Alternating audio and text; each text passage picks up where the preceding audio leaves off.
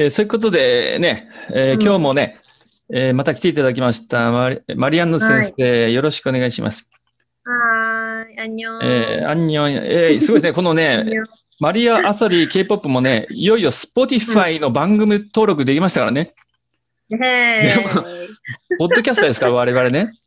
もうこれはね、いいね。もうこの勢いでね、どんどんどんどん爆心してですね、えーうん。人気ポッドキャスターになりたいと思ってますんでね、そうですね。よろしくお願いします。で、そこでね、はい僕は急遽ね、昨日マリアンヌ先生をちょっと、うん。き来てくださいと、急遽、えー このね、新しいポッドキャストのエピソードをやりたいなと思った理由は、うん。実はね、えーデバッグ、えー K-POP デバッグというね、僕がいつも見てるプレイリストなんですけども、うん。ただね、突然、1位に浮上してきたのが、これなんと調べたら世界チャートほとんど1位らしいんですけども、あの、レッドベルベットのメンバーのジョイ、彼女が初めてソロ曲を出して、ソロアルバムを出して、その中の。最初のシングルの안녕、まあ、これうんハローってね、英訳なんですけども、うんうん。えこれが 1, 1 位なんですよね。今、世界中ほとんどのチャートで、いきなり。これがね、結構驚きがありまして、そうですね。ままず驚いたその、僕ね、レッドベルベットってね、えー顔が浮かぶのはね、大体ほとんどそのリーダーのアイリーンとかね、彼女うんスポーツクスマンですからね、あとあ僕やっぱり歌うまいの好きなんで、やっぱりウェンディとかね、スレギとか、うんうんあとちょっと真ん、末っ子のね、ちょっと時々なんか変な発言するイエリーちゃんですか？ね。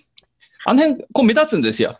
ああ、確かにだ。から、ジョイってね、まあ、その背高くてなんかモデルみたいなビジュアル担当なんだろうなぐらいの認識でね、うんうん。ああんまりこう注目実はしてなかったんですよね。そうですね。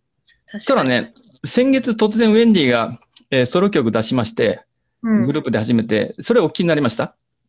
はい、聞きました。じゃあ僕ね、やっぱりね、正直言って、アメリカで今ほら、このコロナの時代で爆発的に売れてるの、テイラー・スウィフトなんですよね。うん。彼女がそれまでのポップ色からいきなりその、えーアコースティックな静かなモードに変えてですね、うんそういう、ちょっとね、レトロな雰囲気もにじませながら、うんまあ、今の時代を歌うというね、え人たちの抱えてるこう赤爆としたようなねう、心の心象風景を歌うみたいになっています。すごく世界中でヒットしてて、うん。あれ、あれの韓国版だなってちょっと思ったの。僕ね、ウェンティ見てね。なんかもうビジュアルもね、金髪になってね、あれ、これうんテイラー・スウィフトそのものじゃないかなと。思ってしまいまして、それはそれでいいんですけど、うん。で、今回のね、1ヶ月遅れて出たジョイの場合は、えー彼女は別に歌うまいと実は知らなくてね、負けないぐらい聴いたらうまいんですよ。うん。えしかもね、こう、レトロな感じで調べたら、えーアルバム5曲全部、昔のね、90年代とか2000年代初頭のカバー曲なんですよね。ああ、なるほど。まあ言ってみれば日本の昭和みたいなね、うん。その、いわゆる K-POP って言われる音楽が始まる前ですよ。うん。うん。まあこういうね、今流行ってる世界最先端みたいなね、リフレインとか、そのダンスとかを強調したようなね、それ、うんうんあえてそれ以前の楽曲、もう韓国ならではの楽曲で、その今までなんかね、すごい、レッドベルベットって言ったらね、えーちょ、ちょっとアバンギャルドな先端を行くようなグループで捉えてたメンバーが、それをやって世界中でヒットしてるっていうのが、えーなんか新しい K-POP の新展開だなとうん。うんいうふうに思ってます。そうですね。レトベルって結構ママムーと似てるとこがあると思うんですけど、はいはい歌、歌が結構みんなみんな安定してる珍しいグループだと思います。全員うまい。ママムーもそうだと思います。うん全員うまい。うん。歌わせたら、実は歌わせたら全員うまい。けど、それが前面に出てない。意外と。いや、っ僕、ていジョイ、うグループかなって思う。そうそうそう、ジョイちジョイゃんっていうのがあんな歌うまいって、あえて抑えてたんでしょうね。ね。他がね、他がちょっとこう、目立つからね、どうしても。そうそうそう。一応彼女はね、グループ内ではその、え公式発表ではラップ担当ってなってるんですよね。そうなんだ。うんなん意外かだってほら、あそあそこのやっぱり歌担当ってウェンディとスレギっていう圧倒的な絶対的なツートップがいるじゃないですか。うん。らそっちに任せてる感じですよね。うん。うん。だけど、今回のね、そのソロみたいにね、歌したら実は超一級だったんでね、さすが SM エンターテインメント出身。ね、もう優等生ですね。なんださすが。K-POP の優等生の集団。ね。でね、今、レッドベルベットってのはね、若干その活動休止的なニュアンスがあるのかな。うん、ねそうですね。あと、後輩に SM のね、後輩ガールズグループでね、エスパとか出てきたんでね、うん。えそっちにちょっとこう、ガールズグループとしては、えーグルえー SM エンターテインメント自体がね、そっちの方に力入れてる感じはありますね。うん、そうですね。やっぱこう、SM にはね、少女時代っていう大きな偉大な女性グループがいたので、いましたね。ねえ、だからこう、その次として出てきたのがレドベルだったから、まあ期。待もお多い、大きいだろうし、そうね。でもまあ次の世代も出たので、まあ、結構立ち位置的には難しいかなと思うんですけそど、うね。かなり安定はしてる。そう、立ち位置は結構難しいと思うんですよ。で、他のグループに比べても、まあ、ファンダム、ファンの、まあ、なんでしょう、数っていうのもうん、正直そこまで多くはないと思うんですね。うん。でも、あまりこう、そこまでスキャンダルもなかったグループだし、だから、まあ、ジェスカちょっともったいない気はするかな。もっともっと前に出てもよかったけど、まあ、後輩も出ちゃったし、じゃあちょっとソロでやってみようかなっていう感じなのかもしれないですね。たただね、そのグループ休止で仕方なくね、じゃあソロでも出すかっていう感じじゃなくて、まあ十分ウェンディにしてもね、今回のジョイにしてもね、ものすごい注目を浴びてますからね。しかも今までのレッドベルベットカラーとは全く違う味で来たとういんうのがね、すごく面白い。で、こういうね、その K-POP 以前のレトロな、ちょっと日本で言うとね、昭和の歌謡曲っぽいものです。あのアルバム聴いたらね、5曲、6曲ね、全部そういうレトロなカバーばっかなんですよね。へ1曲、2曲じゃななくて、すべてがそう。なんで、あの、ほら、ジャケットってな、カバー写真もすごい、なんか昔っぽいレトロな服着てるんですよね。うんうんうん。そういうので、あえてこう、打って出て、しかも世界中でね、え1位のヒットチャートを賑わしてるってね、うんこれはね、かなりその、一つの大きなムーブメントっていうか、なんか、やっぱり的確に SM エンターテインメントがね、その時代の流れっていうか空気を読んでるなって感じですよね。うん、そうですね。最近の流れは、なんでしょう。あんまりこうメッセージ性の強いヒップホップとか、そういう時代でもないですよね。そうそうまあ私はもうヒップホップ大好きなんですけど。うんでもこう、やっぱ時代がね、こう戻りかけてるのかなって、BTS の歌もそうですけど。そうですね。ね。まあ、こう人が集まれない、雇するっていうか。そうね、うんその人がね、集まれない時代にね、こういう人と人の、こう、どうしてもね、ぶ物理的な距離がある時代に、まあ、どういう曲をみんな聴きたがるのか、求めるのかというのがね、なんか今回の、のジョイのね、昔のカバーで、ちょっとね、うんこう、頻度にななるのかなと思いますね。そうですね。私も朝聞いたんですけど、うんすごくこう、爽やかな気分になれる。あ、夏っぽい、ねこう、なんでしょう、BGM として流しててもいい。ね。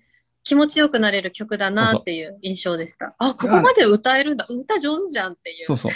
だからね、K-POP の売れ線のアーティストで、うんああいう曲をあえて出そうで、僕はちょっと知ってる限り、その、IU がね、ちょあの人うんうん結構ああざといからね、わざわざと、ああいういろんな顔でね、使い分けてね、うんえーちょっと昔風なイメージも出したりとか、あの人もう何でもできますからね。。うんうんえーあんな人が、まあ例外的にいましたけどね、えーなかなかね、うんえーあえてああいうレトロで勝負しようっていうのはね、あんまりなかったそうそうそう。ですね。ね、マリアさんの好きな ね、いつもなんかおすすめの曲あるっておっしゃってるじゃないですか。レッドベルベット。そうです。はい。レッドベルベットの私の一押しの曲はバッドボーイです。あ、やっぱりヒップホップですね。ちょっとヒップホップで、で、そのうんさっき言ってたジョイちゃんが結構セクシーな洋服を着てて、あら、こんな路線でも行けるんだって思ったのを今でもよく覚えてます。うん。衣装が結構奇抜っていうか、まあ、ちょっとこう露出の多い、SM のね、アーティストとしてはちょっと珍しい感じの服装だったのも覚えてます。なるほどね。で、今まで、それまで結構こう、なんでしょう、アップテンポのみんなで歌えるような楽しい歌っていう、こう、イメージだったので、なんかあの、アイスクリームケーキっていう歌知ってますか？あ、知ってます。僕もアップテンポなね、ロシアンルーレットとか、あと빨 빨 빨간 맛とかね、あ、ロシアンルーレット。ああいう、いや、うん夏出るんですよね。まなんかね、ああいうアップテンポなので、うんなぜか夏に出るんですよ。そうなんです。えそういうなんかちょっとたまにね、ジンジンザラビンとかいうちょっと謎な歌もあった。ああ、ジンジャラビン、これでね、インド風にやるね。んジンザラビン。ちょっとあれ、あれ方向性どうした？ってその時ちょっと思ったんですけど。うんなんかちょっとああいう歌もありつつ、あとは、あの、アイリーンと剣が二人で出した曲ですね。モンスターとあ、か。ありましたね。あれすごく好きでした。去年出た。それぐらいが、そのレッドベルベットで大きく話題になったのって、うん。グループ単体と、全体としてあんまりないですよね、最近ね、本当そうなんですよ。あんまりないんで。ですよ。うん。うん。やっぱりね、まあもちろん他 TWICE、ねブラックピンク、BTS とかに結構影に隠れがち。えーうん。去年のね、前半か、福岡にもね、公演来ましたけどね、そう。レッドベルベットね。そうなんですよ。ううんん、行きたかった。ね、行こうかなって話してましたもんあ、ねし。てましたね、そういえばね。僕も行けば、行けば、行ければ行きたかったけど、ちょっとね、コロナでね、ね、本当この時期に行っていいのかなっていうようなタイミングだったですからね。うん。そうだった。だからね、確か。うん。ややっぱりこう、ウェンディ、ジョイとね、こういうちょっとアコースティックだったり、静かだったり、えーちょっとレトロうんなアーシーな路線で、えーヒット飛ばして、そね。えーその後ね、またうんうんグループとしてどのようなカムバックするかっていうのは楽しみですね。うん、そうですね。最後の歌が、あの、サイコって歌だったんですけど、うんうんサイコ覚えてますか？っていう歌、で。ちょうどあれを披露するときに、まあ、ウェンディちゃんが怪我をしてしまったので、あ結局、そうね。そう、怪我をしたので、そうか、さ、4人しか来なかったんだ。そうそう、披露するのが、それでこう、遅れてしまったんですよね。あれもすごく、あ私は好きな歌でしたね。あそうそうなんですね。ダンスもすごく好きだったし。うん。いや、うんやっぱりこう、トワイスみたいなね、ちょっと可愛さ売りにしないとね、なかなか日本では、うん。こうし小学生が口ずさむぐらいがね、あ あの少女時代にしても、トワイスにしてもね、あ、うんうん。えーやっぱりそういう路線では決してないですもんね、レッドベルベットってね。そうそうそう。うん。まあ、だからこそいいのかもしれないですね。ね結構長く続いてるグループではあると思うので、そうね。結構誰もが知ってるグループではあると思います。こうね、BTS とか TWICE と同じぐらいのデビュー期だったので、ああ、そうですね世代として。はあれぐらいだなんですよね。うえん。ー僕にしてみるとね、その SM エンターテインメント、まあ王道なんですよ、僕にすれば SM エンターテインメントね。そうだねああいう王道路線の事務所からすると、若干こう、意外性のあるね、うんえー実験的なグループっていうふうに見てましたね。そうですえーいろね。んなね、他の事務所のカラーを取り入れたりとかね、うん。新しいもの。まあ今回のはね、僕、まあいろんなね、新しいものっていうのはね、レッドベルベットって披露してくれたんですけど、今回のね、うジョイのソロなんかがね、えー今まで誰も試したことないような試みなんで、うん。それでもね、うん時代にピタッとマッチしてるんですよね。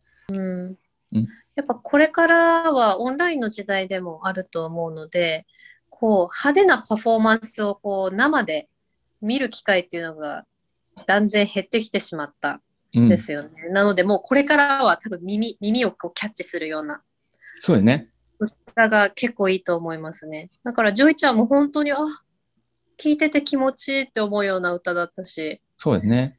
他のメンバーにもぜひなんか歌ってほしいなって思います。せっかくみんなうまいから。ああ、う歌うんじゃないですか？ねそうそう、うまい。二人来たから、あとね、当然スレギとか、アイリーンなんかもね、うん。えーソロでも十分歌える方々でそうそうすからね。そうそう。うんまあ、ということでね、もう、これからのレッドベルベットとそのね、メンバーのソロ活動、目が離せませんね。マリアンヌ先生、うんまた次回も来ていただけますかね？はい、もちろんです。はい。じゃあ、という ことで、どうも今日はありがとうございました。はい、こちらこそありがとうございまます。たお会いしましょう。